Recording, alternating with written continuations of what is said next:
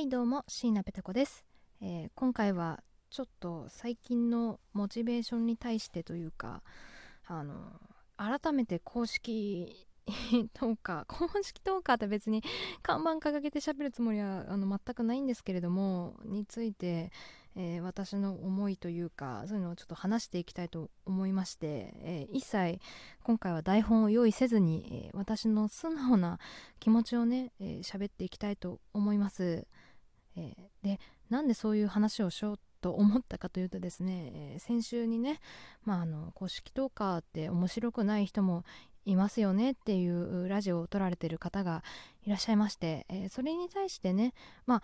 人がどう思うかはその人の勝手ですからね。あのなんでしょう別にそれに対してどうこう言うつもりは全くありませんしあの、ね、ただ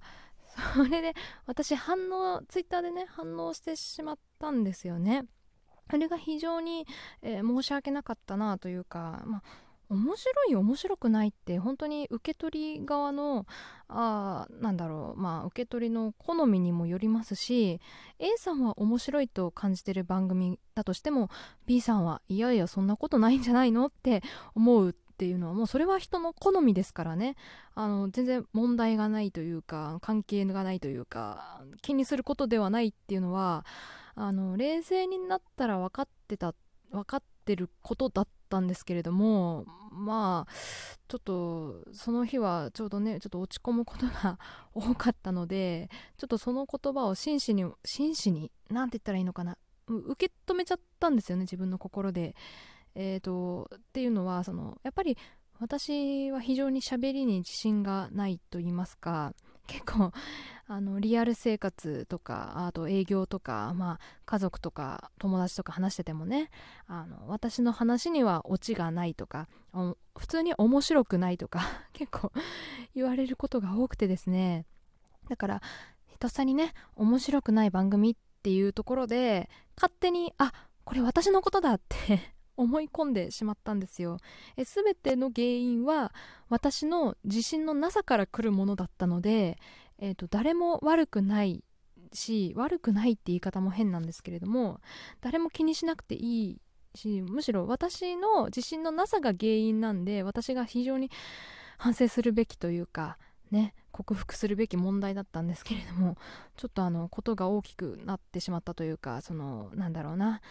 結局それを配信されてた方たちにあのフォローの言葉までいただいてしまいましてねやっぱラジオトーカーさん皆さん優しい方なのでねあのあの本当にあのそういった配信をしてしまったのを反省しておりますっていう言葉をいただいてしまったんですけれどもあの正直反省することは全くないと思っててですね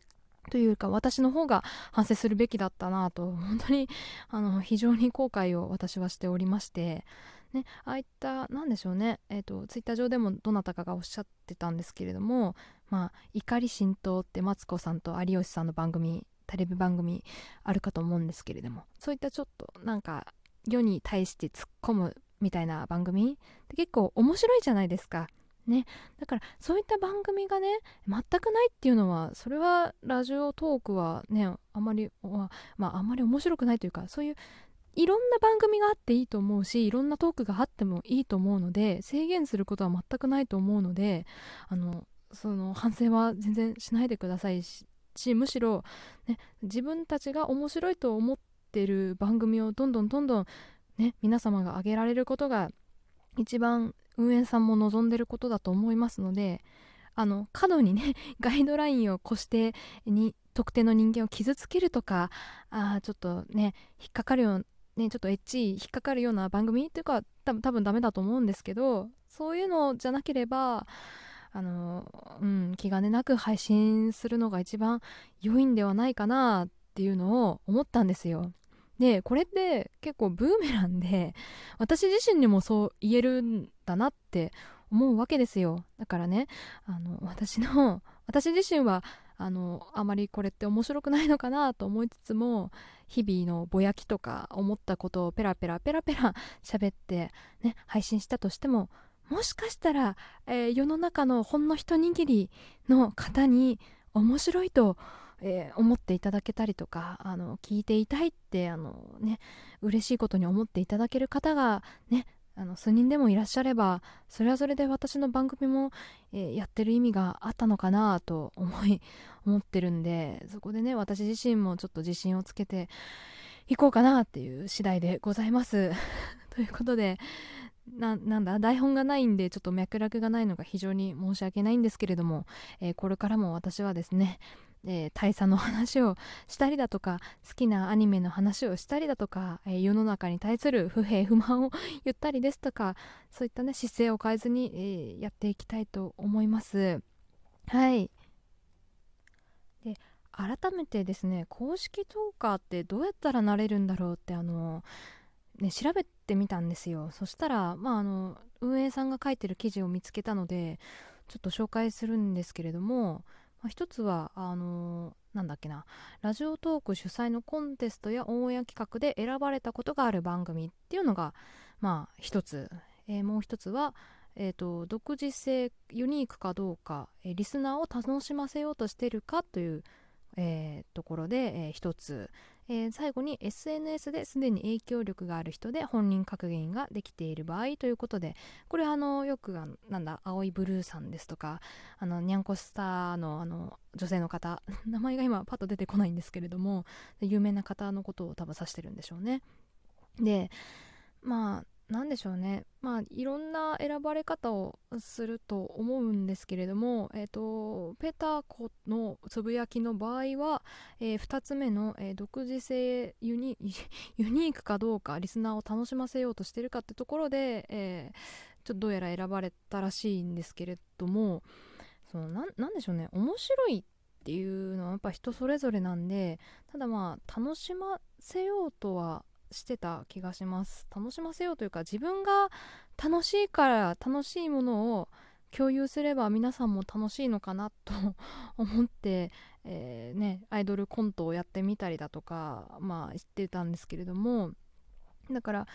まあいろんな公式トーカーさんがいていいんじゃないかなって私は思います。だからといってなんだろう俺たち俺たち私たち公式トーカーだから偉いんだぜみたいなあの態度はちょっと確かに違うなと感じます。でじゃあ皆様というかそのね意見がある皆様ってその公式トーカーなのに面白くないっていう、まあ、実力不足なんじゃないかって、えー、まあ、思われてる方もたくさんいらっしゃると思うんですけれども、まあ、そういったなんか公式のな名前公式じゃない方がいいのかな？一押し？一押しも違う。だからその実力を伴って皆様が本当に想像されているようなすごいトーカーさんっていうところでもう一つ枠を設けるべきかうーんどうなんだろ